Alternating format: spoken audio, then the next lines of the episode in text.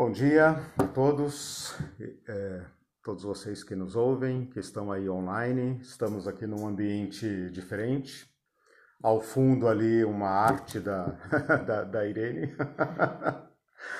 Uh, e, e, também com pessoas agora participando presencialmente. Né? Então, nós vamos seguir mais ou menos a mesma dinâmica né? Nesse nosso segundo encontro. A Irene continua aqui ao meu lado fazendo a. lendo as participações e respondendo para quem está online, e também interagindo aqui com os que estão presentes nessa, nesse nosso segundo encontro. Bom, uh, esse, esse, é o segundo encontro né, do, do curso Teologia da Generosidade. No encontro passado, eu basicamente expliquei o que, que nós vamos fazer nesse, nesse curso e fiz um mapeamento por minha conta e risco, né? fiz um mapeamento de todos os textos que falam sobre dízimo Primeiro, para mostrar todas as fichas, né, mostrar tudo que nós temos de matéria sobre a Bíblia, uh, sobre esse assunto na Bíblia, tanto no Antigo como no Novo Testamento, né? E também para mostrar como o conjunto que trata desse assunto é amplo, no sentido de que é mais amplo do que Malaquias 3.10, porém é também estreito, né? E que nós temos muito mais material para tratarmos da questão de, é, da relação com bens. Né?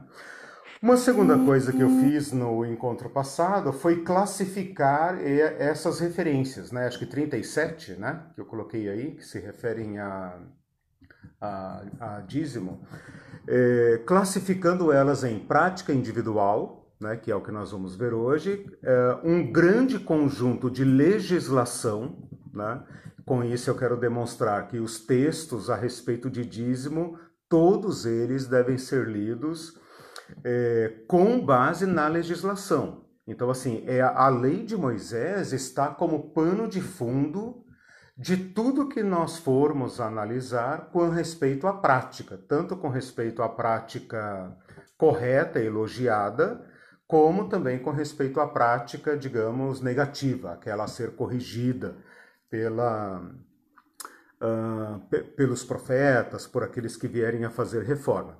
O terceiro grupo é sobre reforma, né? falo aí sobre os textos de reforma religiosa, falo também dos profetas. Né? Então, tem dois profetas que tratam da questão do dízimo. A gente só conhece Malaquias 3, né? mas tem o Amós 4. Né? E colocar um junto do outro vai nos dar um certo horizonte. Bom, feito então esse mapeamento, eu quero agora então eh, nessa, nessa nossa, nesse nosso encontro de hoje fazer a análise da prática individual, né? que por coincidência é, está situada antes da lei. Né? Então a lei de Moisés vai aparecer em Êxodo, né? E nós temos esses casos individuais em Gênesis, com os patriarcas. Essa é uma mera coincidência. A gente poderia ter uma, um relato de prática é, do dízimo, por exemplo, em Moisés, ou Davi, ou Samuel, né? Eu acredito até que alguns textos da Bíblia se refiram ao dízimo, mas não mencionam explicitamente. Como o nosso mapeamento é literário, ou seja, nós estamos buscando os textos né, para montar esse conjunto, então eu sou obrigado a considerar apenas esses em que a palavra ocorre é, explicitamente. Bom, com isso eu fiz um apanhado da, do nosso encontro passado e uh, vamos então para hoje nessa segunda lição que eu estou chamando de dízimos individuais, ou seja, exemplos, casos de prática individual do dízimo portanto, anterior à lei. Aproveito para informar a todos que o material didático desse curso está disponível num site eh, que não é meu, mas é de um amigo, em que ele disponibiliza material eh, didático para diversos cursos, diversas faixas etárias, tudo gratuitamente. É o site ebdonline.com.br. Tá? Irene coloca ali o, o endereço, né? www.ebdonline.com.br. Bom, algumas observações, eh, os presentes estão a par, então, né, todo mundo está situado. Algumas observações sobre. Bom, eh, antes ainda de começar, eh, nós vamos fazer a mesma didática, né? Eu exponho um pedaço, paro, exponho mais um pedaço, paro, né? E vamos assim até por volta lá das 11, aí a partir das 11 a Irene entra aí com as participações, a gente faz aqui um mini debate. É... Ah, você vai expor até as 11, então sem participação? Não, não. Eu ah. exponho uma parte, ah, okay. paro, exponho outra parte, paro. Né? É que a partir das 11, normalmente, a gente abre só para participações, porque daí eu já expus o, o conteúdo. Né? Eu, sou, eu costumo dizer para os meus alunos que eu sou um professor Caxias. Né? Aquilo que eu trouxe, eu, eu vou é, esgotar, vou entregar, exatamente. Algumas observações gerais que eu coloquei aqui sobre essas práticas individuais, então, é que eles estão na época dos patriarcas, né? eu vou me referir a Abraão e a Jacó, né? poderia estar aí o Isaac, né? poderiam ter aí outros casos, mas é, está nominalmente né? É, é identificado Abraão e, e Jacó, se trata de uma iniciativa pessoal nos dois casos, ou seja, não pressupõe nenhuma legislação, nem um comando de Deus. Então, eles não estão atendendo nenhuma ordem divina, né? vocês me darão é, uma parte dos seus bens, né? nem uma legislação, porque os patriarcas eram pessoas nômades né? e não estavam sob a legislação de nenhum povo. O máximo que se poderia esperar dos patriarcas é que eles é, respeitassem acordos de paz, né, acordos de mútua convivência, certas alianças, como a gente observa na história deles.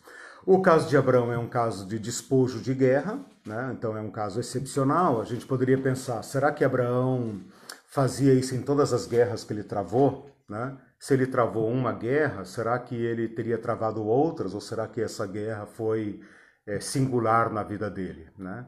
Pelo modo como ele se conduziu, dá a impressão que ele estava habituado a conflitos. Né? E pode ser que ele tenha feito isso outras vezes. O fato é que nós temos apenas um registro. Né?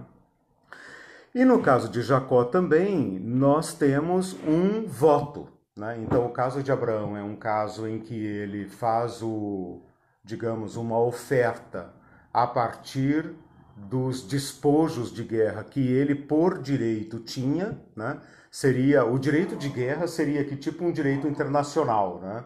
Quer dizer, quem ganha a guerra tem direito aos, aos bens tomados, conquistados. Né? Então ele faz um dízimo a partir disso. E o Jacó já é o contrário, ele faz um dízimo por voto. Né?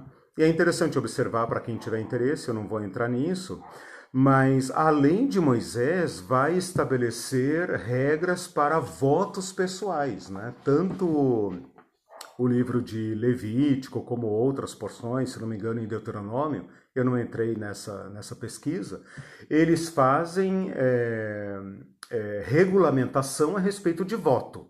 Né? Claro, nós estamos aqui antes da, da lei de Moisés, mas ainda assim é um voto de iniciativa pessoal.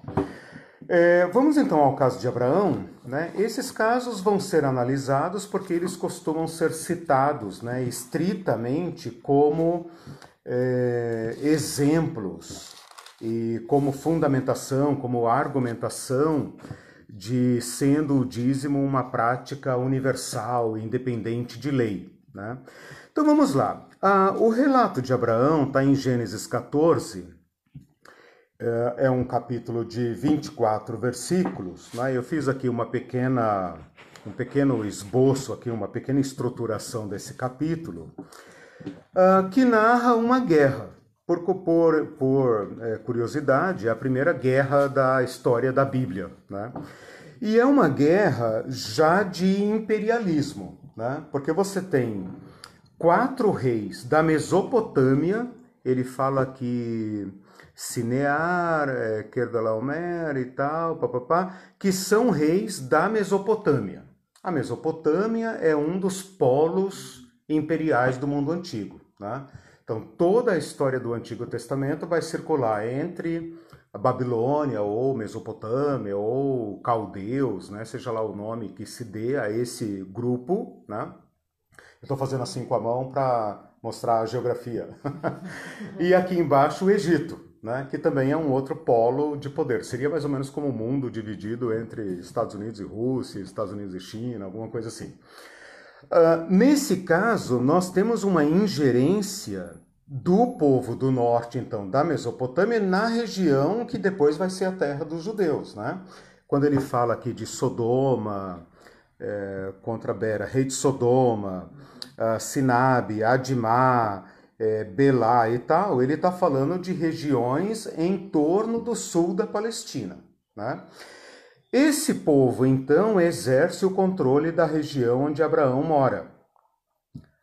E eles alternam esse controle entre a Babilônia ou o Egito. Quer dizer, então o Egito às vezes assume o controle dessa região e expulsa o povo do norte, né? ou o povo do norte assume o controle e expulsa o Egito. Então tem esse equilíbrio de poder aí, né?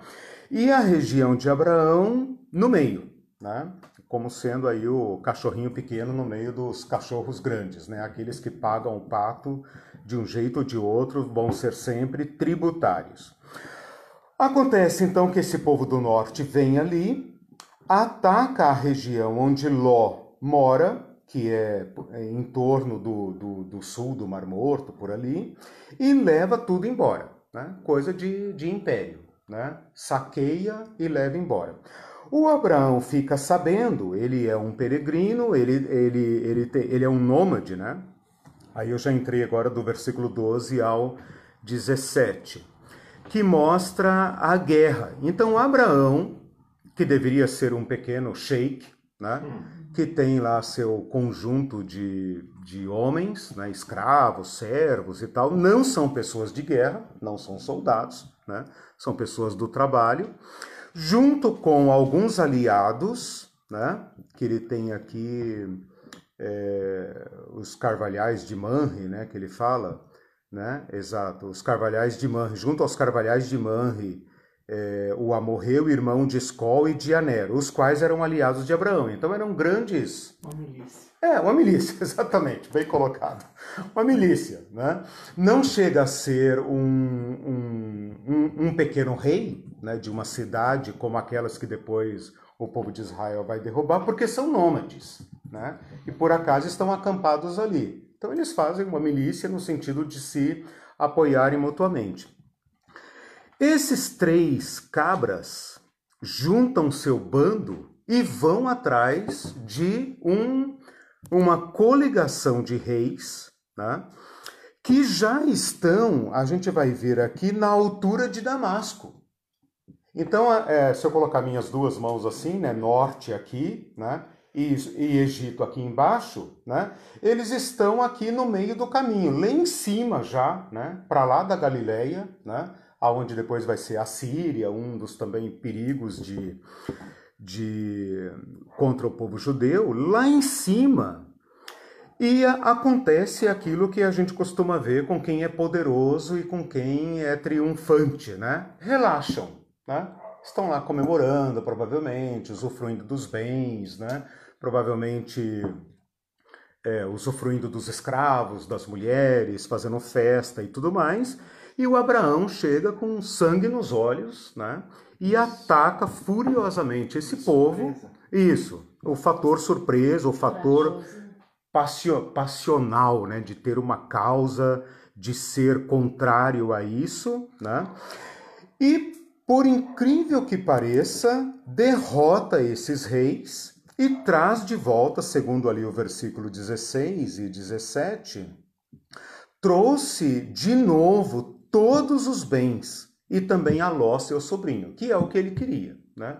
De quebra, ele traz todos os bens e ainda as mulheres, que é o, digamos, o prêmio de consolação né, nas guerras antigas, para não dizer até hoje, né? e o povo. E aí o versículo 17 agora e o versículo 18, o que, que eu estou fazendo até agora? Eu estou enquadrando o texto pinçado, né, isoladamente, estou devolvendo ele ao seu contexto. Né? O Abraão agora, voltando né, lá de cima, então imagina toda a dificuldade de fazer essa trajetória e tal, voltando para, para casa, encontra dois reis. Um que é vítima do espólio, que é o rei de Sodoma, né? E outro que parece que é um, um, um interessado, né? Então o versículo 17 fala do rei de Sodoma, né? E o rei de Sodoma, uh, onde é que está aqui a fala do. Ah, no versículo 21. Então, olha só. Dois reis saem ao encontro de Abraão. O de Sodoma saiu-lhe ao encontro no vale de Savé, que é o vale do rei. Aí pula o encontro e inclui aqui um personagem chamado Melquisedeque, rei de Salém. Salém não está envolvido na guerra. Né? Salém, supostamente, é a Jerusalém antiga. Supostamente. Né? Ninguém sabe exatamente se essa informação é, digamos, segura. Né? Mas vamos, vamos aceitar que o, o Melquisedeque é rei de Salém. Ele sai ao encontro de Abraão com pão e vinho. E ele vem e abençoa Abraão. Então, esse Melquisedeque aqui ele faz um papel, digamos, é, estranho no cenário. Né? Ele não é nem um espoliador, nem um espoliado. Ele vem ao encontro de Abraão com generosidade, né? pão e vinho, uma santa ceia, né? Ah, pão e vinho, né? os elementos do, do corpo de Cristo, brincadeira. E abençoa Abraão. Bendito seja Abraão pelo Deus Altíssimo que possui os céus e a terra.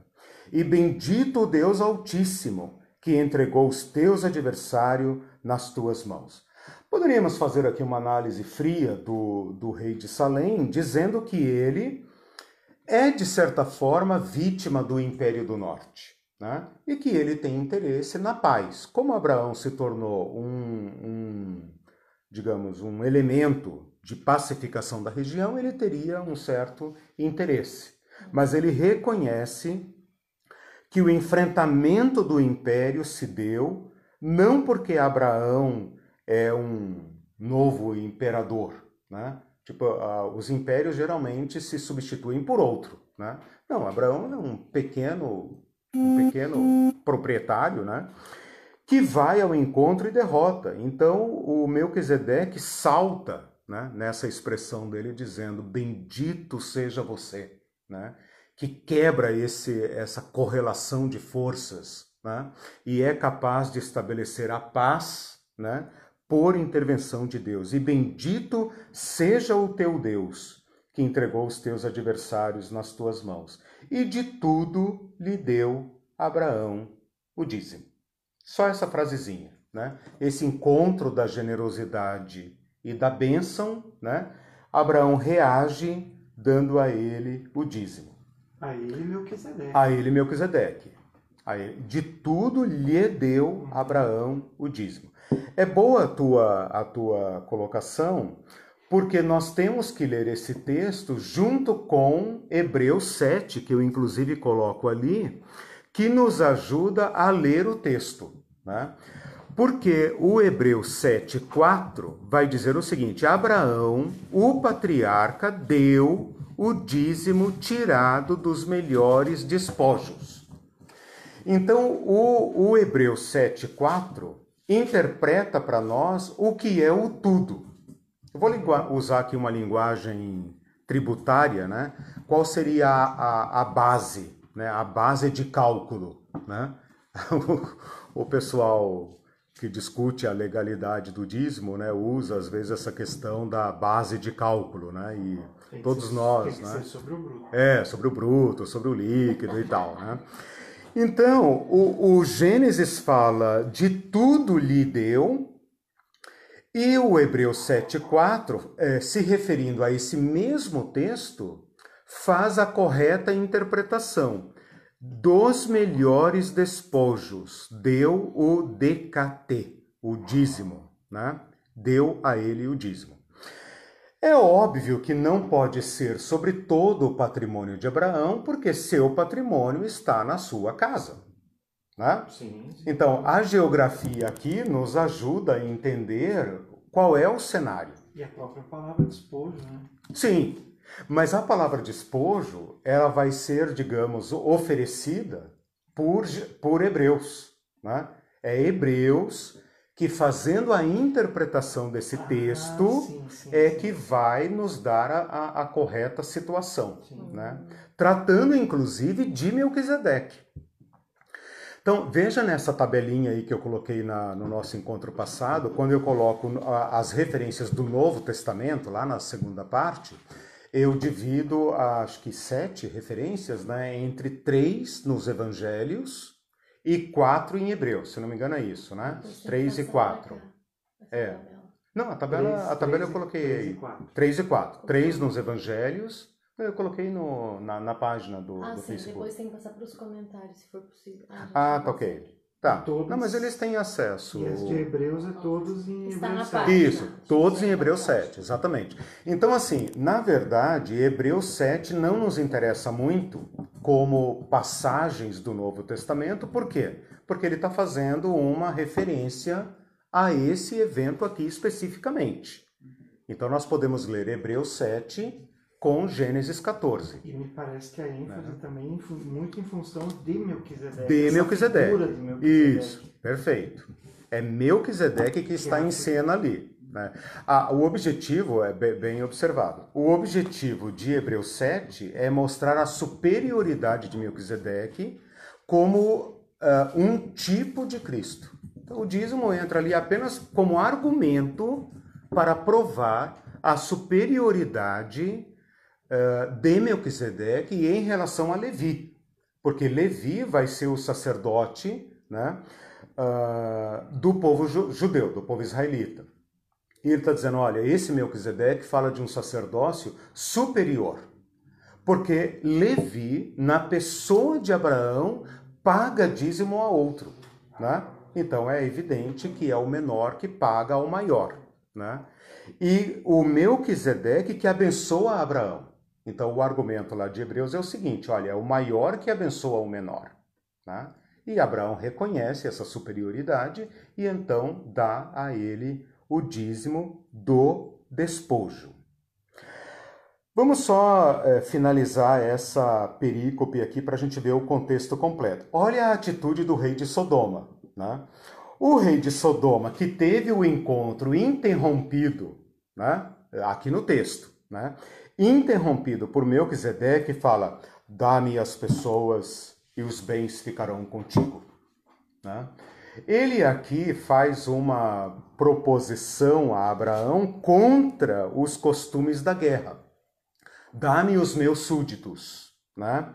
E dos bens pode levar tudo. E Abraão levanta sua mão num ato solene de juramento e diz: eh, Levanto minha mão ao Senhor, o Deus Altíssimo, que possui céus e terra, que, repetindo a bênção de Melquisedeque, né? o Deus que possui céus e terra, ou seja, o Deus que possui tudo, né?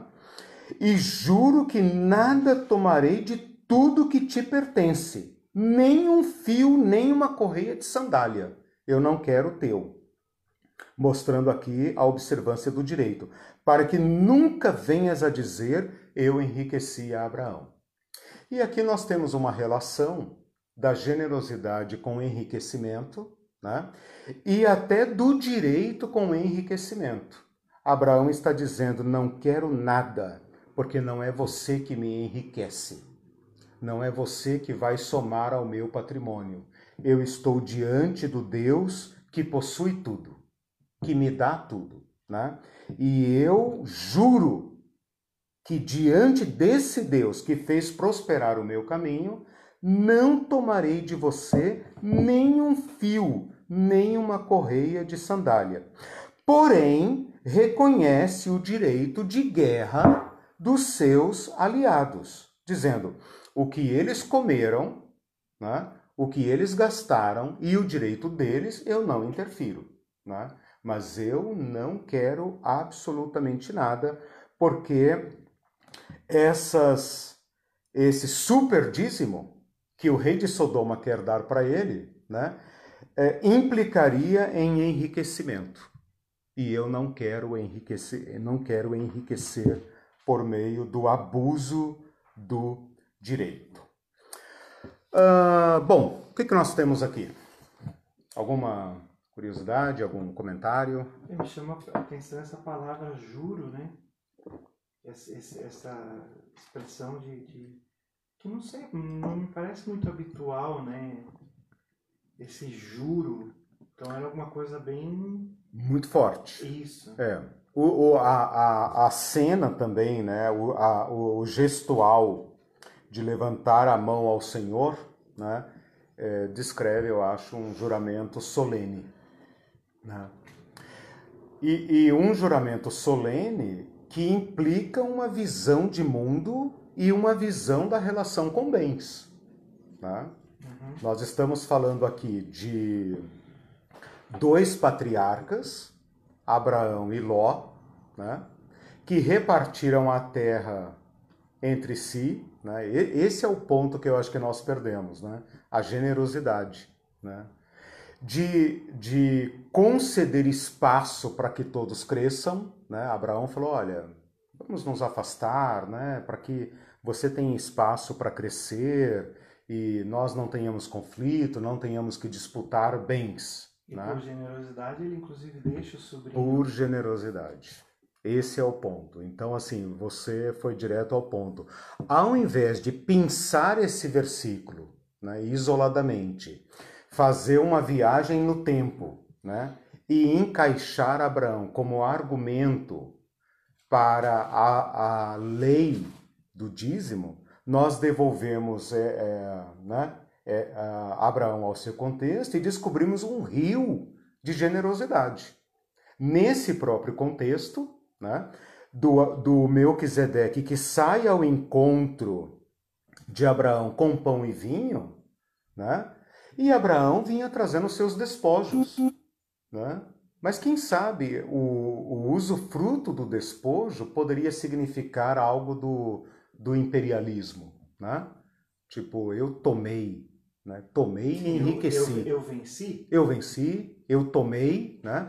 Por que, que esses reis vêm de lá para tomar os bens daqui? Né? Essa visão é a visão do império, da acumulação. Né? E o rei Melquisedeque sai, não pertence ao conflito diretamente, e sai com seus bens ao encontro de Abraão. Né? Sai com pão e vinho. Pão e vinho é alimento de, de festa, não é alimento de matar a fome do pobre, né? Sai com, com generosidade. E Abraão então acolhe isso e retribui com generosidade. Um ato que vai ficar isolado aqui, né? E vai ser interpretado apenas em Hebreus, né? Talvez depois seria interessante a gente fazer uma, uma análise apenas em Hebreus, porque Hebreus fala sobre a, o princípio né, que nós estamos procurando. E por que o dízimo aqui?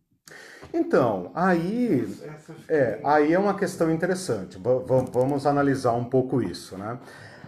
Nós poderíamos fazer aqui uma pergunta, uma pergunta bem, é, digamos, metódica, né? Para dizer o seguinte: podemos generalizar esse ato de Abraão, porque ele está registrado uma única vez, né? Mas isso não prova que foi a única vez que Abraão deu o dízimo, apenas que está registrado apenas uma vez. Podemos é, generalizar, podemos, através desse registro, pressupor que era um hábito, né? Se for um hábito, a quem como, né? porque não há uma religião organizada. Não podemos confundir esse dízimo com o dízimo da lei de Moisés. Pois é, porque, porque a lei de Moisés é instituída para uma finalidade. Né? muito tempo depois. Muito tempo depois, séculos depois. Né? Eu costumo dizer um, um Brasil inteiro depois. Né? Quase 500 anos depois, por aí, né, é que virá a legislação. Então, podemos. O que a gente poderia concluir a partir desta situação aqui? Né? É, eu acho que Melquisedeque, a figura, não sei para vocês, a Uhum. figura do Melquisedeque sempre é aquela figura assim misteriosa que Uhum. ninguém sabe Singular. o que é. Parece até um anjo que veio assim para estabelecer É, o dízimo. É o argumento de, de, É, de coisa- Hebreus, né?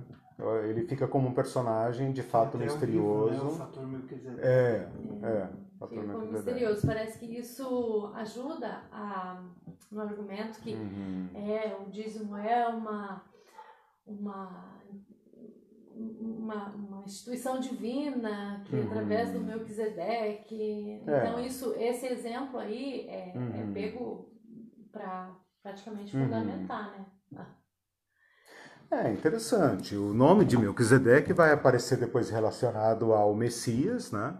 Disse, é, como é que é? Sacerdote segundo a ordem de Melquisedeque, né? No Salmo vai aparecer. Hebreus vai falar sobre isso, por isso Hebreus vai usar esse argumento.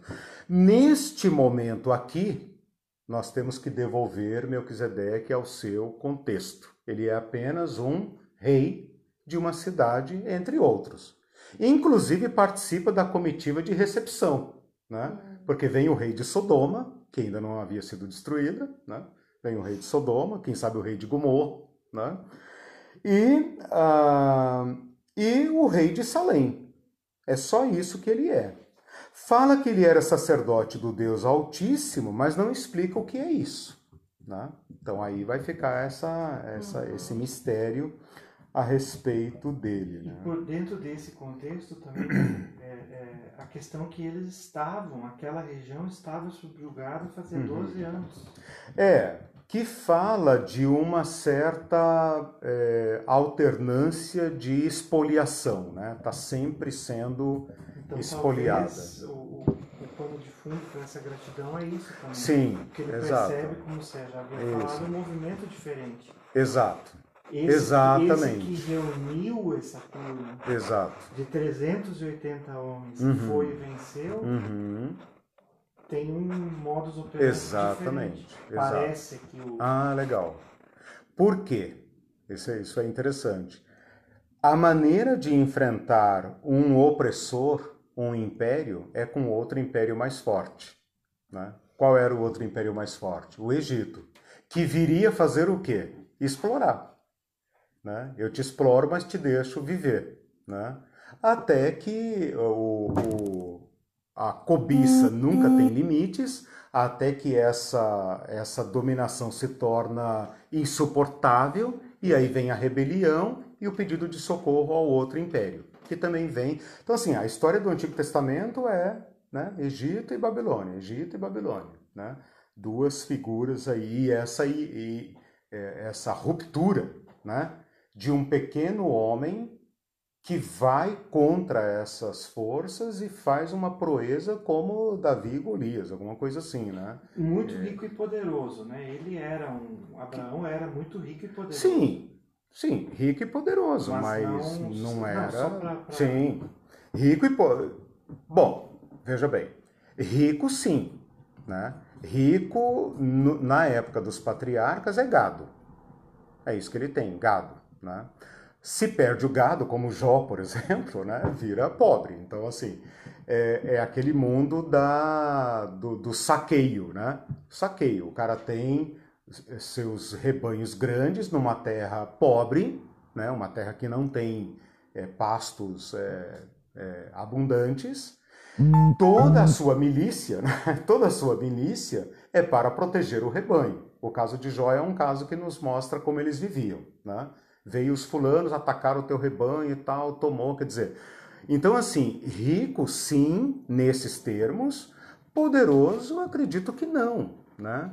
Porque é um peregrino, né? Abraão aqui está a caminho de se tornar, quem sabe, um rei poderoso.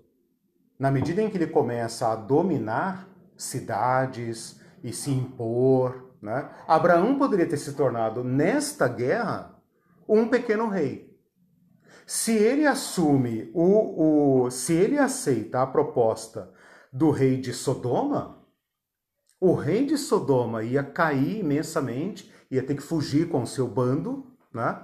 até se refazer, se conseguir se refazer, e Abraão certamente se tornaria aqui um pequeno tirano, né? que iria sobreviver como? Explorando os aliados. Né? Então, então, nesse sentido, muito bem observado. Né? Abraão rompe essa lógica, né?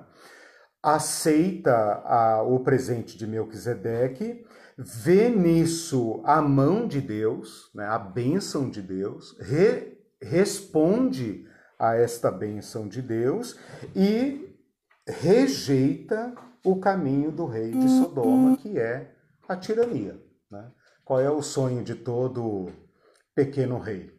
Tornar-se um, um rei igualmente poderoso. Né? Vocês veem aqui que no começo, né, na, nas guerras, que são quatro reis contra cinco. Né? Uhum. Quer dizer, se esses cinco reis levam a melhor, o que, que eles iriam fazer na sequência? Opa, nós livramos vocês da mão deles, agora vocês né, têm que financiar o nosso exército, têm que financiar a nossa, né, a nossa estrutura. É aquela questão do feudalismo, né? Vocês se submetem a mim e eu protejo vocês. É importante a gente falar sobre isso porque daqui a algumas, algumas aulas nós vamos mostrar uh, que a partir de Deuteronômio, a palavra dízimo some. As pessoas não se dão conta disso. Essa vai ser uma das mais importantes descobertas desse, desse nosso curso. A palavra dízimo some e vai entrar no lugar a monarquia. Esse é um, esse foi exatamente. Então a lógica vai mudar completamente. Aqui você tem Aqui você tem um encontro de gratidão e generosidade, representado pelo rei de Salém e por Abraão, né? E você tem a lógica do despojo de guerra. O rei de Sodoma aqui, ele tem uma fala, assim, a meu ver, meio amargurada, né? Tipo, ó, você não era nada aqui na região para nós, né? Você era só um, um pequeno rei do gado, né? Você, cara, você levou a melhor, então eu sou obrigado a dizer, olha, tome tudo, né? me dá apenas o meu povo, né? Eu vou oprimir esse povo, vou escravizar esse povo, esse povo vai ter que produzir de novo, né? e eu vou me reerguer. Mas essa vez é a tua, é a tua vez de, de dominar. Né? E Abraão rejeita isso, rejeita essa lógica. Né? Quando o povo de Israel é, che chegar à conclusão que eles deverão quase mil anos de Abraão, quase mil anos depois de Abraão, quase mil anos depois de Abraão, quando eles chegarem à conclusão que eles devem adotar a monarquia, depois leiam lá, tá aí nas referências, é, como uma referência de Maaser, né? mas não no sentido de dízimo. O, o, o Samuel vai dizer: vocês querem um rei? Então eu vou mostrar para vocês o que, que um rei vai fazer. O rei vai dizimar tudo que vocês têm. Mas agora é para ele. É para financiar a ele. Né? Então, essa mudança já está aqui. Né? Essa mudança já está aqui. Por isso que Hebreus 7 vai abandonar o dízimo levítico e instituir né, a relação de Melquisedeque. Né? Por isso que eu estou chamando esse curso de Teologia da Generosidade. Até porque eu penso, não sei se está errado, mas a motivação de Abraão foi livrar Ló da encrenca. Foi sim, Ló. Sim, sim. Esse foi o. É, isso foi o que implicou, tem razão, o que implicou Abraão na guerra. Não tinha outra motivação. Não, não é dita, né? Não é dita. Porque assim, como Abraão era um, era um, um peregrino, né? Ele não se envolveria em guerras a não ser que pelo menos nós não temos nenhum exemplo, né? 14, 14. Quando Abraão ouviu isso, que seus isso, exatamente. Levados, Exato. Mandou convocar. Mandou convocar os seus, né? Ali eles tinham talvez um acordo, né, de, de mútua convivência, né? Mandou convocar e falou: temos que intervir. Agora aqui tem um outro exemplo de generosidade, né? Por quê? Abraão poderia ter dito: Olha, eu dei a preferência a Ló para escolher a, a, a terra. Abraão escolheu. É, meu filho, é a lógica. As coisas são como são, cara. Todas as escolhas têm as suas Exatamente. Tipo, ó, titio manda lembranças, né? Isso é para você aprender, seu, né? seu, seu ingrato, né? Isso é para você aprender. Abraão pensou, não, tenho que ir lá, né? Tenho que ir lá. Então, o Ló vai seguindo a lógica né, da acumulação dos olhos, da ambição, da prosperidade, né? Vai seguindo a lógica e vai terminar onde vai terminar Ló, né? Numa caverna isolado, né? Tendo que sofrer incesto, né? Para não apagar seu nome, né? E Abraão, exposto e vulnerável, né? Morre e se torna pai de uma de um novo modo de ser, um novo modo de se organizar. Né? Eu estava estudando recentemente, numa das disciplinas do doutorado, filósofos de influência judaica ou de, de uh, origem judaica, é, contrapondo a lógica de Jerusalém com a lógica de Atenas. Olha que interessante, né? Dizendo assim, nosso mundo é ateniense é grego, né? é a lógica do império. E quem se contrapõe a isso é a lógica de Jerusalém. Né? É a religião de Jerusalém, a fé de Jerusalém, o modo solidário de Jerusalém é que pode se contrapor. Né? O pai dessa lógica é Abraão, né? um homem que sai da sua segurança, sai inclusive, olha que interessante, né? sai inclusive de onde? Da Babilônia. Né? Abraão estava instalado dentro da lógica da Babilônia. E dentro da lógica de Babilônia, ele era muito bem sucedido. Uhum. E quando essa outra lógica chega para ele, né, essa outra logos, né, chega para ele e diz: sai da tua terra, né, põe Abraão em movimento, está construindo um novo caminho, uma nova lógica. Né? Bom, alguma pergunta aqui e tal, Edlamar? Alguma questão? Tudo bem? Então, opa! Eu só estou vendo um reloginho assim. É, bom, vamos analisar agora o, o, o Jacó, porque o Jacó é, digamos, o exemplo negativo. Negativo, entre aspas, né? O caminho dele, neto de Abraão, é um caminho, digamos, mais longo, né? É um caminho mais longo, porque o, o, o Jacó, no contexto aqui do capítulo 28, lá no finalzinho do capítulo 28, é, é, ele vai fazer o voto dele, né? Tá onde lá no versículo 20, 20. Se Deus for comigo e me guardar nesta jornada que empreendo, e me der pão para comer, para comer, e roupa que me vista, de maneira que eu volte em paz para a casa de meu pai, então o Senhor será o meu Deus, e a pedra que erigi por coluna será a casa de Deus, e de tudo quanto me concederes, certamente eu te darei o dízimo. É interessante que ele começa falando de Deus na, na terceira pessoa, né? Tipo, raciocinando, né? Ah, se Deus for comigo e tal, papapá. E o texto termina falando diretamente, né? De tudo te darei o dízimo. Então veja, é uma situação completamente diferente, não tem nada a ver com a guerra, né? Eu peguei aqui o capítulo 28 e mostrei em que situação Jacó faz o voto. O Jacó é filho de Isaac, né? portanto, neto de Abraão, irmão de Edom ou Isaú, né? e ele é ambicioso, ele é um ló. Ele puxou para o tio avô, né? puxou para o tio avô, ele é um ló. Né? Ele tem um histórico de até crendo na, na promessa de Deus, mas ele a persegue por todos os meios. Né? Ele, ele quebra a ética, né? por isso ele, ele fica. O, o, o que deveria receber. Ele não é o mais velho, mas é interessante. Ele não é o que deveria receber, mas quando Rebeca está grávida, a, a escolha dele já está definida. Né? O mais velho, é, como é que é? O, os dois serão uma grande nação, mas o mais novo, o mais velho servirá ao mais novo. Então já, já estava definido. Mas o Jacó é aquele tipo que quer agarrar, né? ele quer realizar, ele quer antecipar o tempo e ele vai fazendo o jogo dele, enganando tudo e todos que se põem na frente dele, né? é ambicioso, né?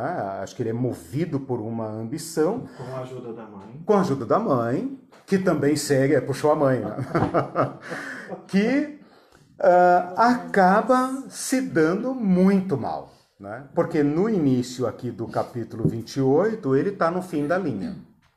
Nós vamos ver depois que ele foge com o seu cajado. Né? Ele está tão empobrecido que ele não tem uma tenda para se esconder. Fala aqui que ele botou a cabeça numa pedra, né? como pedra, um, como travesseiro, uma pedra. Bom, ele tem aqui uma visão super né, é, impressionante e tal, daquela escada e tal, e ele fala: caramba, isso aqui é a casa de Deus, é a porta dos céus. Né? Então, assim, ele está no pior momento da sua vida e recebe assim a visitação de Deus, né, gratuita, né, a visitação gratuita de Deus, e ele fica muito impressionado. E aí parece que ele tem assim uma certa reconciliação com Deus, assim, uma, uma retomada da sua fé, tipo, opa, nem tudo está perdido, né? Deus é, Deus está lá com o meu pai, que é filho de Abraão, herdeiro da promessa, mas se manifestou aqui para o filho desterrado, o filho exilado. Né? E ele faz um voto a Deus, mas o voto é condicional. Eu ia dizer se. Se. Né? Então nós vamos ter que fazer duas perguntas depois. Deus cumpriu a condição imposta? Né? Inclusive eu corrigi aí depois a lição, porque eu não tinha colocado essa pergunta. Depois eu vou mandar para vocês a versão atualizada é, nós vamos ter que fazer duas perguntas. Primeiro, Deus cumpriu essa condição? Segundo, Abra, Jacó cumpriu o seu voto? Se cumpriu, onde, quando, para quem e como e quanto? Vamos ter que fazer essas perguntas aqui para o, o Jacó. Então vamos lá. Uh, no versículo uh, 18 ao 22, ele faz um voto. O voto por sua própria definição, só é voto se eu o faço voluntariamente. Né? O voto é a expressão da vontade. Né? Acho até que a palavra voto em português está relacionada à voluntar, né? A expressão da vontade. Isso é o voto. Né? É nesse sentido aqui, um voto, como a gente está acostumado, né? Os católicos falam às vezes fazer promessa, né? Nós às vezes falamos fazer voto, pagar um voto, né? Faça um voto. O voto, como a gente está acostumado na nossa linguagem, ele tem uma condição, né? E a condição é essa: se eu sobreviver nesse caminho, né? Se eu conseguir, então eu pagarei o voto. É, com respeito, então tá, ele vai em frente, a gente conhece a história de Jacó, e Jacó agora encontra um mestre da malandragem. É, o mestre, né? Ele achava que ele era o bom da boca, que passava a perna em todo mundo, agora ele encontrou o ninho da cobra, né? E tio. tio. Que mostra que. que mostra que a família né, uhum. traz a sua herança. E os tios são ligados lá ao Império do Norte, né? Então, quem sabe essa família né, que ficou lá de Abraão né, não, não deixou completamente a lógica, né? A uhum. lógica da, da. A, acumulação por todos os meios, né? A, a acumulação, ela, ela não pode ser cerceada. Bom, o que, que acontece então, resumindo, né, para chegar lá no capítulo 30 e... deixa eu ver aqui, 35, né? Vamos fechar lá no 35. O que, que acontece? Ele tem problemas no casamento, né? Ele é enganado pelo seu sogro, ele é enganado pela mulher, ele é enganado por seus filhos, né? Ele é, ele prospera, ele prospera, né? Ele acha que é ele que está fazendo prosperar com as, os truques dele, né? Mas Deus está sendo generoso com ele, né? O jeito que ele negocia e tal, Deus põe a mão e abençoa. Ele acha que são as varas listradas, não é, não, que são as malandragens e tal, não sei o quê, mas Deus fala, vai meu filho, né? Vai, eu, eu vou eu vou te ensinar outro caminho. Não, mas é, é, eu quando, quando criança eu vi essa história, eu gostava muito. É uma engenhosidade do, do de malandrão. É, é, é, o tipo sim, simpatia, sim. né, que a gente fala. Não, simpatia. Não, ele, ele de, de, alguma maneira. Ele quer como, prosperar. Como ele tinha isso sim. nele, e ele vê o tio uhum. sistematicamente enganando, sim. Ele, ele vai criativamente sim, tentando exato. resolver. É. Não é de todo mal, né? Não, não é questão. A questão para mim é ambição.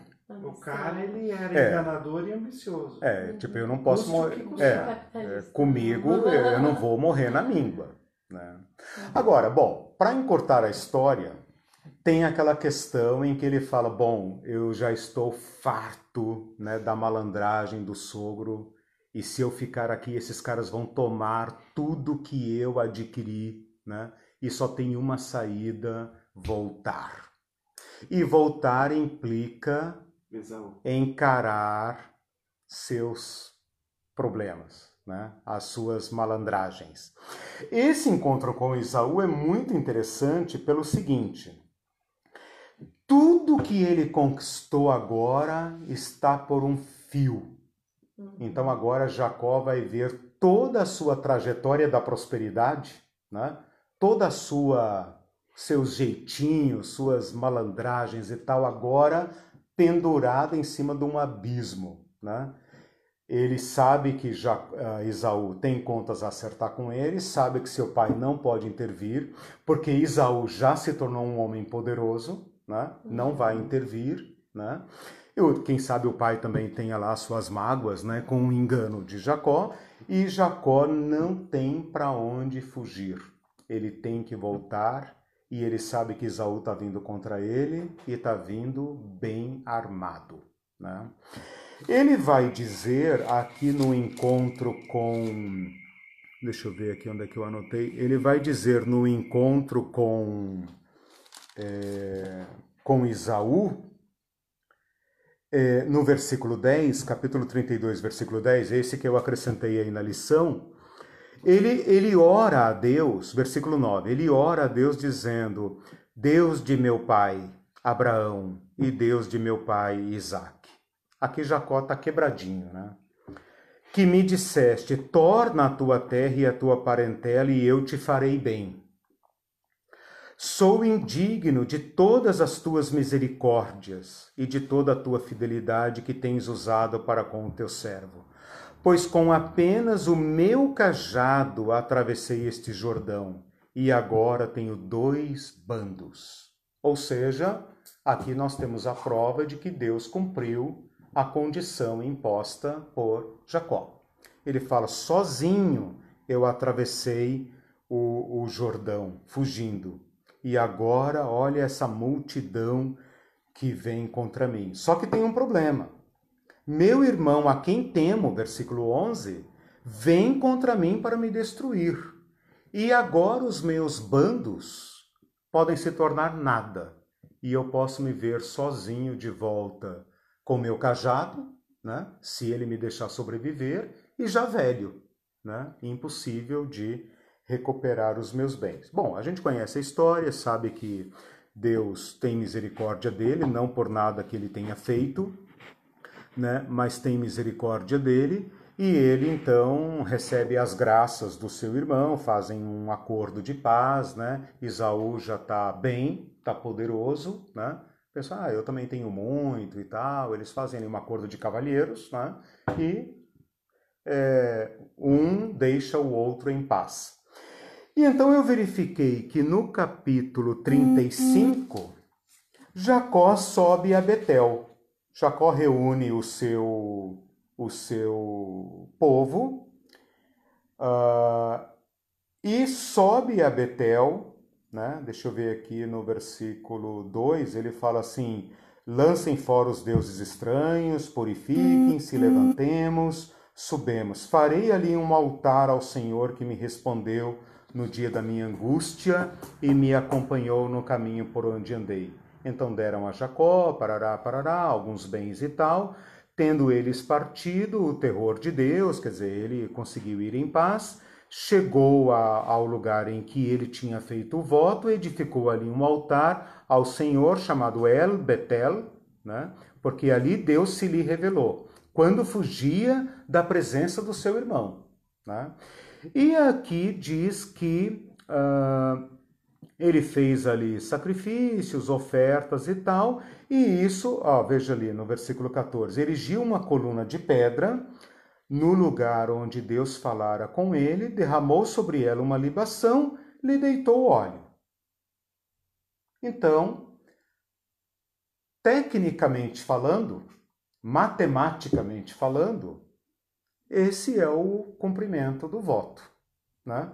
Ele, ele faz um culto a Deus. Mas, mas matematicamente. Matematicamente não. Eu né? acho que cerimonialmente sim. Cerimonialmente, é. Eu mas acho que eu troquei o as dízimo, bolas. O dízimo, cadê? Exato. Sobre o que, que ele deu o dízimo? Qual é a base de cálculo que ele deu o dízimo, né? Pedras. Aqui não fala nem de um sacrifício, né? Estou enganado? Parece não fala, né? É, erigiu uma coluna, tá, tá, tá. de é, exato. Com óleo. Com óleo. O lugar Nem- onde Deus lhe falara. Partiram de Betel, tal, tal, tal. Nenhuma ovelhinha. Nenhuma não ovelhinha. cumpriu. Não cumpriu. Não cumpriu. A pergunta que eu costumo fazer aqui ah, ah, no voto de Jacó é, quem sabe, uma, um uso, né, um uso, digamos, simbólico, né, da atitude de reconhecer o favor de Deus, ou seja, eu cheguei a ter dois bandos, não porque eu eu armei, fiz e realizei, né? Mas porque no fundo, no fundo, tudo que eu fiz poderia ter, ter perdido, né? Mas Deus interveio a meu favor e me poupou, né? E ele então não tem outro caminho a não ser buscar a Deus. Ele não faz isso rapidamente, né? Tem, tem que ler aí toda a história e tal. Ele tem problemas e tal, e não sei o que, né? Com os filhos, a, a filha dele é estuprada e tal, tem toda aquela questão das traições, dos assassinatos e tal, e ele fala: Eu, eu não tenho saída a não ser ir a Betel. Eu sinto falta no voto de Jacó ah, os detalhes. Né? Por isso que eu não acho que aqui o, a palavra dízimo está sendo usada no sentido técnico. Né? Porque ele não fala a quem. Eu não sei se ele foi sincero no voto ou não, né? porque ele nunca demonstra preocupação de é, cumprir. Ele não fala a quem ele vai destinar. Né? Por exemplo, Abraão entregou a um rei a quem ele reconhece como sacerdote do Deus Altíssimo. Né? Não sabemos o que isso significa, mas ele destina e entrega a alguém. O Jacó fala: De tudo te darei o dízimo, mas não diz para quem, nem quando, nem para qual finalidade, nem em que. Né? Fica assim uma pergunta no ar. Né? Se isso foi entendido como um modo de ser, né? uma adesão ao modo de Abraão, é, tipo eu não, eu não me é, conduzirei segundo o meu velho caminho ou segundo Isaú, né? mas eu andarei diante de Deus, diante da misericórdia de Deus, né? porque fica um voto em aberto. Né? O que vocês acham? Não, eu acho que o que está escrito nesse, nesse caso aqui, para mim, é muito claro. Aham. Embora ele não diga a quem, Ok, mas. né? é o dízimo. É, exato. E O dízimo inclusive, significa 10. Né? E de tudo que me deres. De Então, tudo que me é deres. um- é, um- É. é uma posse, é um bem, é alguma coisa. É proporcionável, né? Exato. Exato, e é ele não tem uma mudança de atitude. Não, ele não tem, tem. Não tem. Ele, tá, ele pode passar com o cajadinho pelo Jordão, mas ele continua Sim. com aquela ambição, Sim. com aquela. Sim. Só como você disse, Uhum. ele, ele pega no seu caminho um cidadão que tinha pós-graduação. Uhum.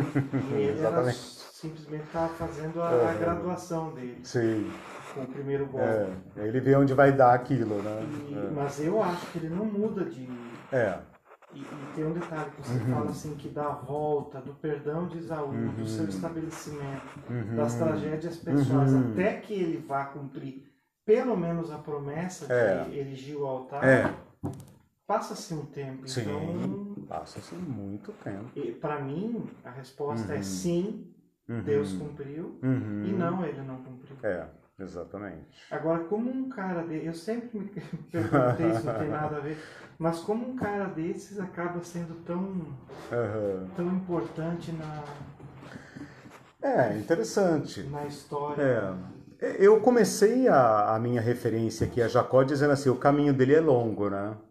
Porque o Jacó, assim, nós temos o Abraão, que é um, um, um grande personagem, né?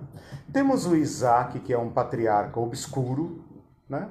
Significante, parece que ele só entra na história para ser uma quase vítima e depois um velho gagá enganado por... É, Né? mas a história de Ja- a história de Isaac, ela tem a grande importância do filho bastardo.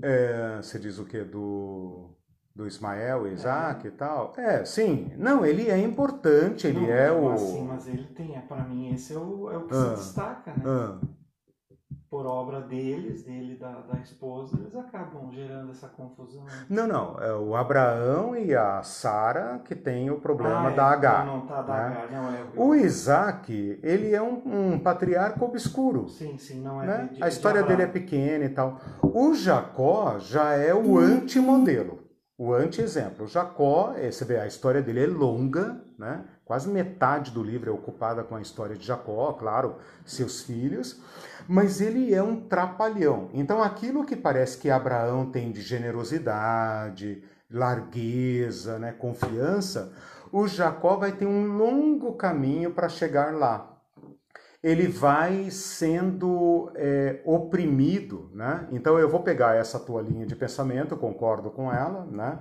Porque ele só sobe a Betel porque a traição dos seus filhos, o genocídio aqui que seus filhos praticaram, tornou-os odiosos aos vizinhos. Então aquilo que Abraão tinha de aliados, né? O Jacó agora tem de pessoas que querem trucidá-lo. Então, de novo, ele tem toda a sua a sua patota, né, todo o seu a sua trupe, né, ferozmente ameaçada. Inclusive aqui fala quando ele está onde é que fala aqui que Deus colocou o terror? Aqui, ó, versículo 5, o 35:5, tendo eles partido, o terror de Deus invadiu as cidades que lhe eram circunvizinhas e não atacaram os filhos de Jacó, ou seja, ele não é destruído de novo, né? ou quase destruído de novo, porque não tem explicação. Não tem explicação porque aqueles homens não falam assim, quer saber? É- Essa milícia aí é violenta. Né? Vamos eliminar essa, esses caras, porque eles são perigosos. Eles fizeram um acordo e não cumpriram. Né? Então eles têm, eles têm, digamos, é, táticas de ataque que, se deixar crescer, vai se tornar um perigo. Tá? E- E- então não tem explicação. Aí Aqui fala terror de Deus, mas né, E- não tem assim, explicação. Ele sai como um nativo. Mas eles voltam, sempre tem essa impressão, Sim. eles voltam como forasteiros. Forasteiros, Para todo, pra Sim. todo o entorno, eles Sim. dizem quem é esse povo, esse forasteiros, homem com tanto claro, gado, sim. com uma família tão numerosa, com tanto. E essa ah, pre- esse é o irmão que fugiu. ah, é É, esse. exatamente, a fama, a reputação, o, o Isaú que já é poderoso na terra, né? Com certeza. E o desequilíbrio que isso provoca, né? A presença de um peregrino, né? Eu posso lembrar, talvez, das histórias que os nossos pais contavam dos ciganos, né? Aqueles ciganos andarilhos, Uhum. quando eles chegavam numa região e se acampavam, cria um certo mal-estar, né? Porque desequilibra todo aquele acordo de, de convivência, né? Do, do- da- das fazendas, dos colonos Isso e é tal. hoje assim na Europa. É. É, né? Na Em relação a quem? O cigano? ciganos. É, ok. É, É exatamente assim. É, então, Quando se então, fala dos ciganos, causa um Ciganos e mal-estar, né? É, é muito interessante. é interessante. Ciganos e Causa, albaneses. é, causa um Causa desconforto, né? completo. Exato. Porque são peregrinos, né? O peregrino, ele não tem compromisso com o local, né?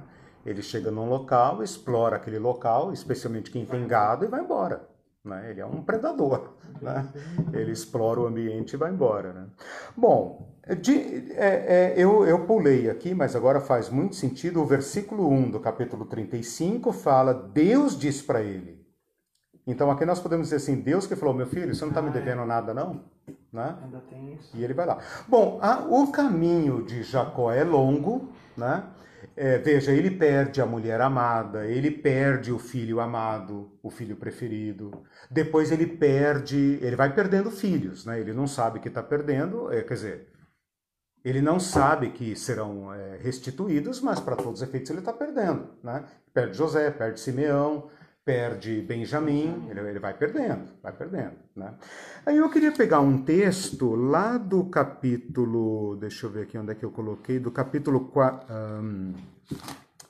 do capítulo onde é que eu anotei, da é, quando eu falo da generosidade, ah, do 43, que é assim, quem sabe, o, o que a gente poderia pegar assim do Jacó velho, né? O Jacó velho, e dizendo assim: ah, eu perdi tudo. Eu lutei muito, muito para, para ter, para herdar a promessa.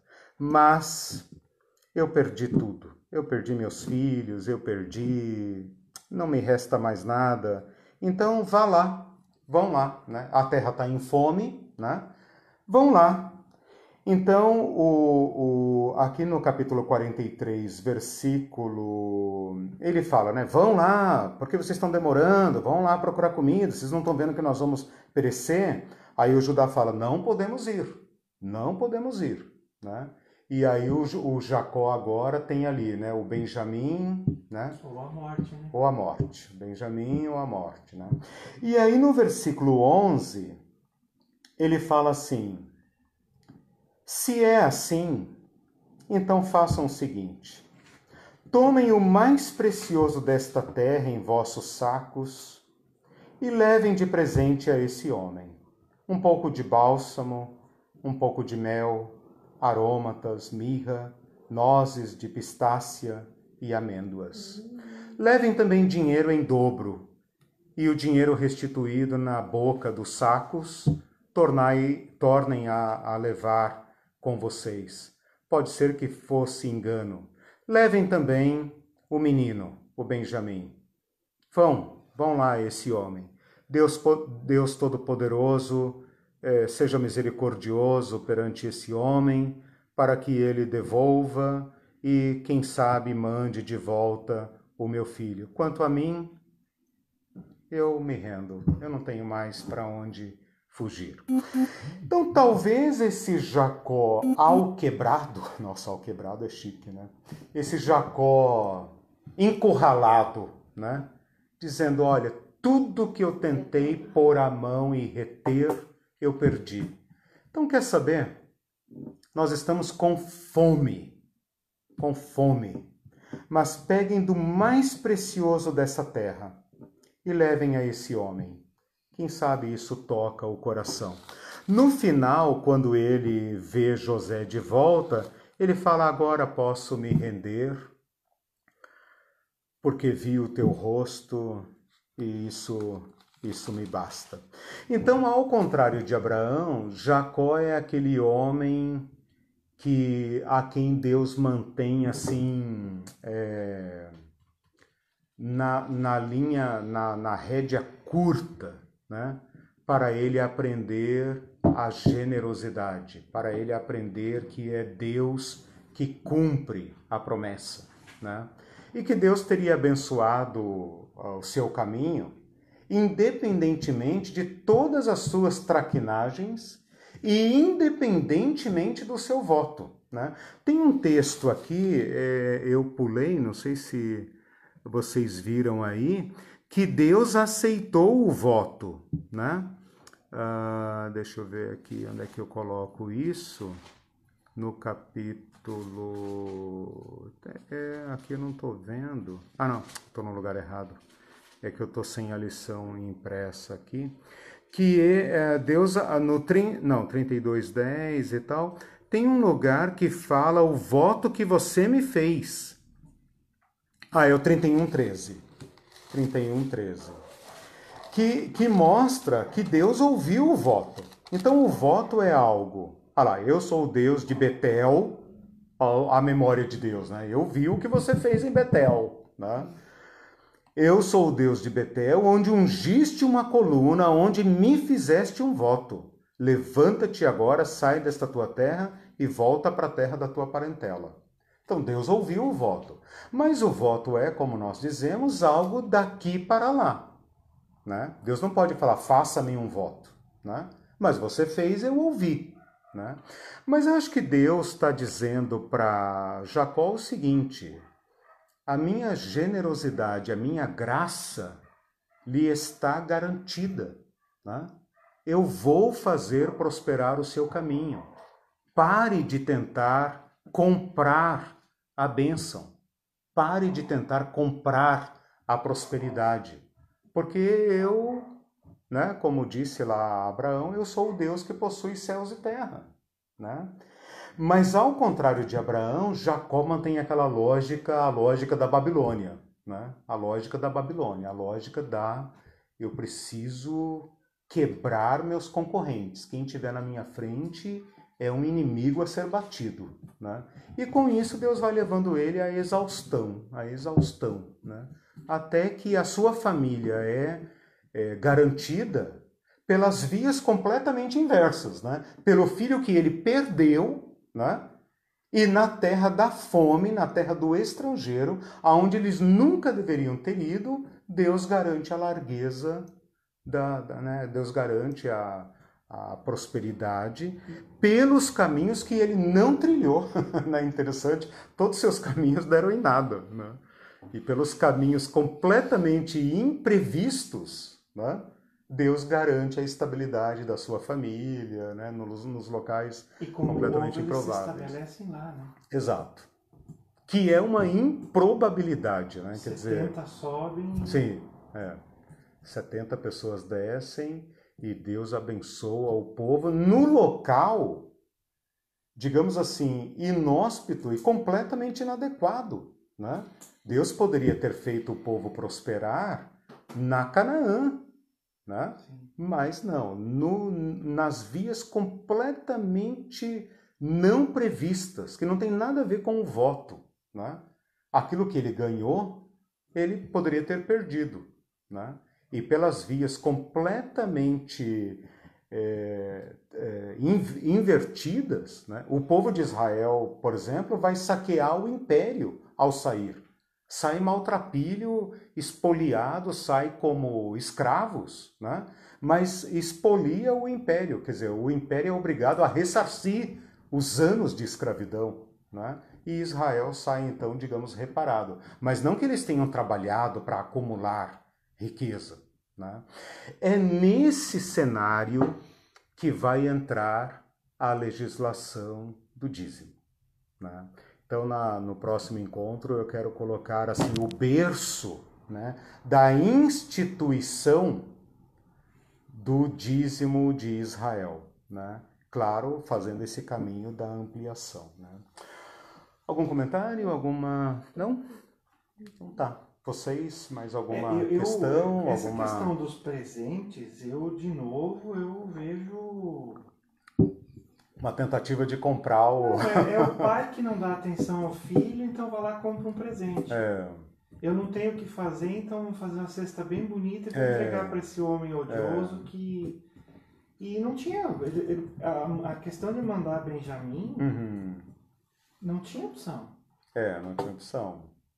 Eu vejo aqui então, o Jacó eu... se rendendo, né? Tipo assim, ah, que vá. Eu que vá. Consigo, é, é. Eu consigo ver ele de novo tentando. Uhum.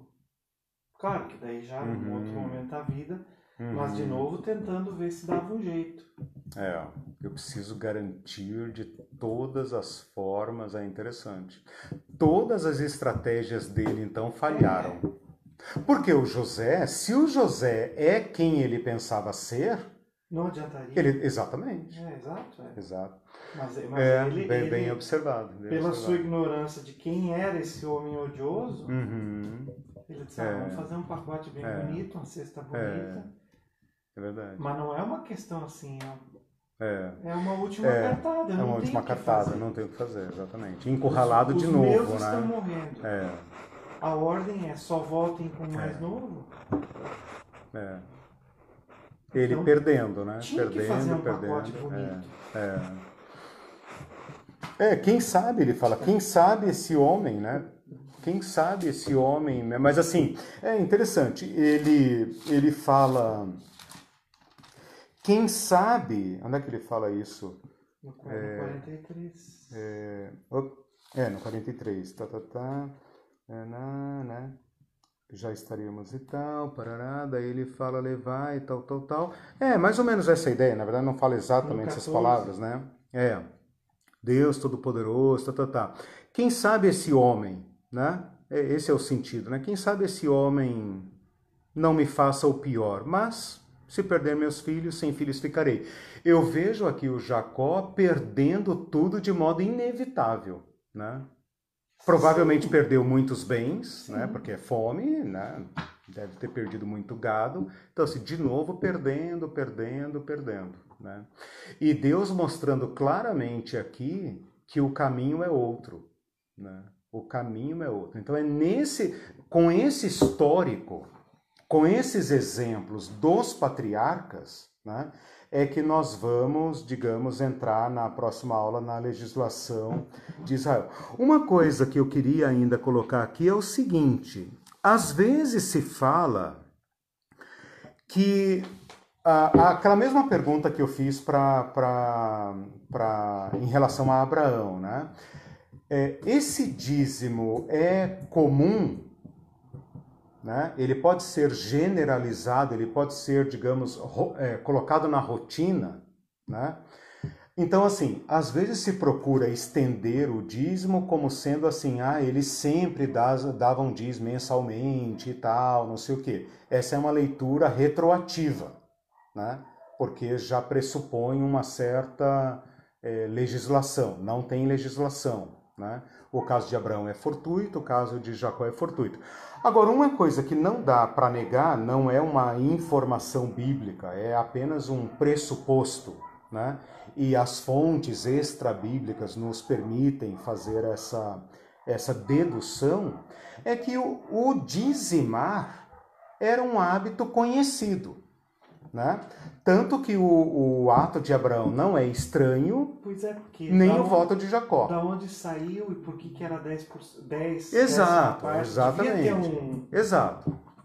uma cultura. um- Uma cultura. Então, assim, esse hábito pode ser considerado, se não é, rotina, pelo menos algo conhecido culturalmente. Seja para o Estado, porque lá em, em- na fome do Egito a gente vê José tributando o povo, né? seja como culto. Uhum. Agora, se são os deuses que garantem tudo, né? não há divisão entre igreja, e, é, Estado e religião, se é o- os deuses que garantem a fertilidade da terra, então o dízimo estaria relacionado à divindade e a, ao seu representante imediato, a monarquia. Né? Então ela tem um sentido de expropriação ou tributária para sustento dos homens de Deus, dos deuses, né? ou para o Estado. Né? Então nós temos que ver dentro dessa cultura como que a lei de Moisés vai romper e inovar. E esse é o ponto que nós temos que pegar nas nossas próximas colocações. É interessante como Abraão se abriu para essa generosidade sem, Uhum. sem ter experiência nenhuma com isso, aparentemente, Uhum. né? como uma cultura. E conseguiu perceber o que, que Deus tinha para ele nesse sentido, Uhum. né, da generosidade, Uhum. de dar sem esperar receber, sem esperar nada em Uhum. troca, simplesmente ofertar. Uhum. E como, e como Jacó foi para um lado contrário, É. de, de conhecendo a história Uhum. do avô, Sim. já foi pro lado do engano, é, Né, Lado capitalista. é, o lado capitalista, Não, generoso. pensar É sempre em interessante, ganhos, em, interessante. em- em- eu vejo eu vejo essa história como mostrando sempre que Deus Uhum. pode fazer diferente, Uhum. mas ele não confiou em nenhum momento, Uhum. sempre tentou dar jeito em tudo, Uhum. né? Mesmo já tendo uma promessa que Uhum. eles, ele, o, o irmão mais velho serviria ao irmão mais Uhum. moço, mesmo assim Ele não ele confia. deu um jeito. Ele Então, assim, confia. Abraão É. confiava totalmente, a ponto de dizer, Uhum. tá bom, Senhor, tu vai me dar um filho, né? Eu na velhice. Se Uhum. o Senhor está dizendo, Vai andando, né, né? vou caminhar nisso.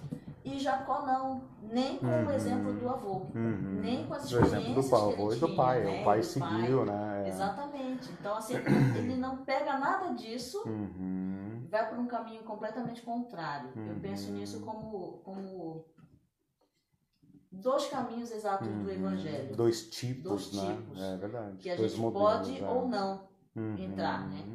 O caminho da generosidade, da Uhum. confiança em Deus total, Uhum. de saber que Deus pode fazer. E o caminho daquele, não, então tá, Deus vai fazer, mas eu Uhum. vou, deixa eu fazer isso aqui então, né? Porque eu não sei quando é que Deus Eu vai tenho fazer. ambições ou próprias, isso. né? Eu tenho um caminho ambições totalmente próprias. avesso, É. né? totalmente contrário àquilo que Deus É. mostrou. Então a gente pode escolher né? esse caminho. É, é, Uhum. como filhos de Deus a gente Uhum. pode. Então eu vou andar Tá com o Abraão, Jacó que andar nos. É, é interessante. É, da vida, entendeu? Parece que a gente vai até lá no, é, no final e diz assim, é. é. Deus, tentaste me mostrar tudo isso, eu não vi, eu não quis Uhum. ver, eu fui pela minha força, pelo meu Uhum. caminho e agora, ó, Uhum. deu nisso aqui, então tá aí, toma tudo É. aí.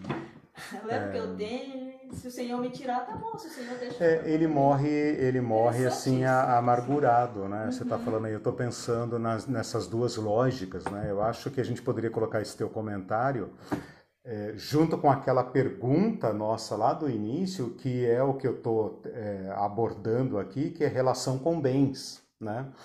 Como que Abraão se relaciona com seus bens, né? A sua liberalidade, né?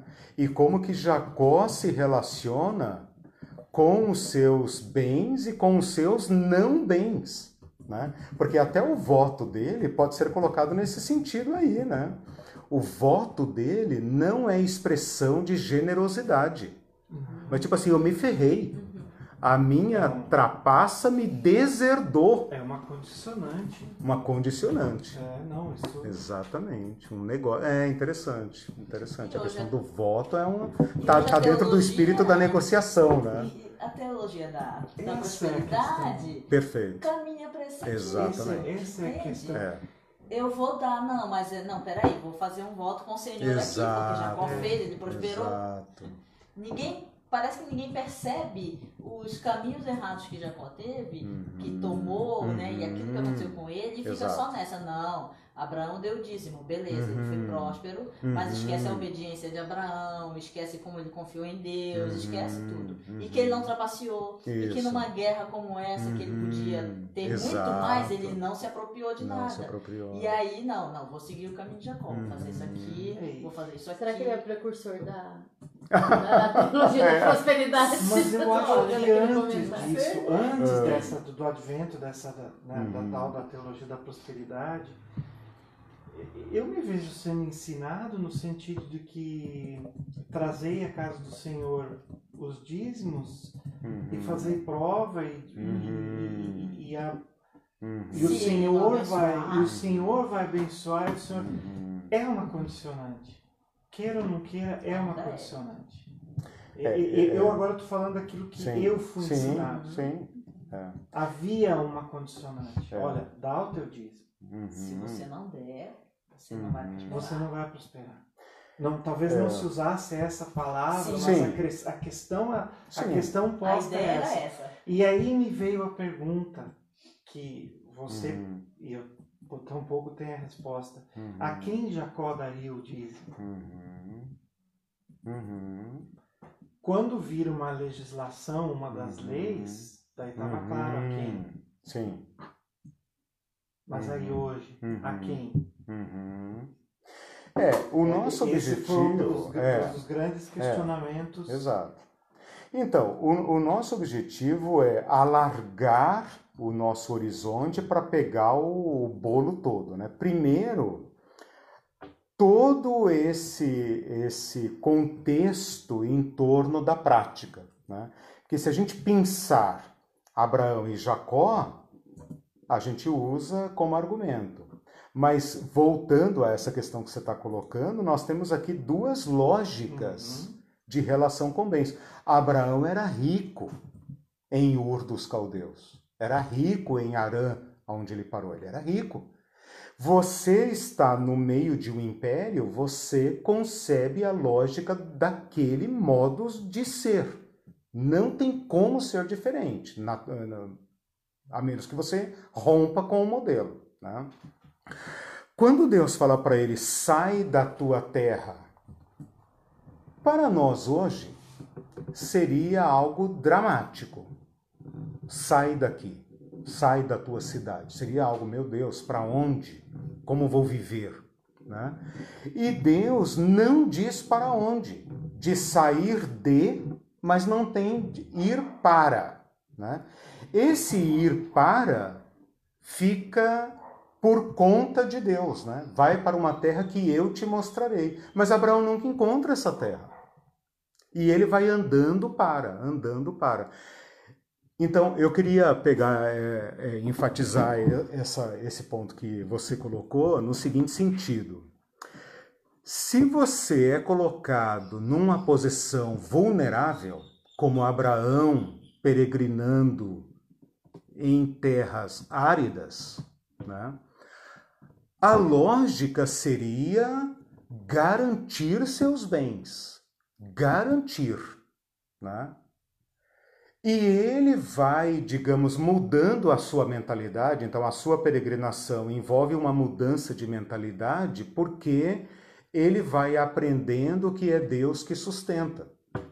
Quando Ló, e isso que eu coloquei aqui no último tópico, né, generosidade dos patriarcas, para alargar a visão, né? Quando Ló e, e Abraão entram em conflito por causa dos rebanhos, é porque a terra não tem pastos nem água suficiente para eles. Abraão poderia ter dito: Cara, isso aqui tudo foi dado a mim. Você veio de penetra, porque Deus falou: larga a tua parentela. Eu fiz um favor. Agora quer saber?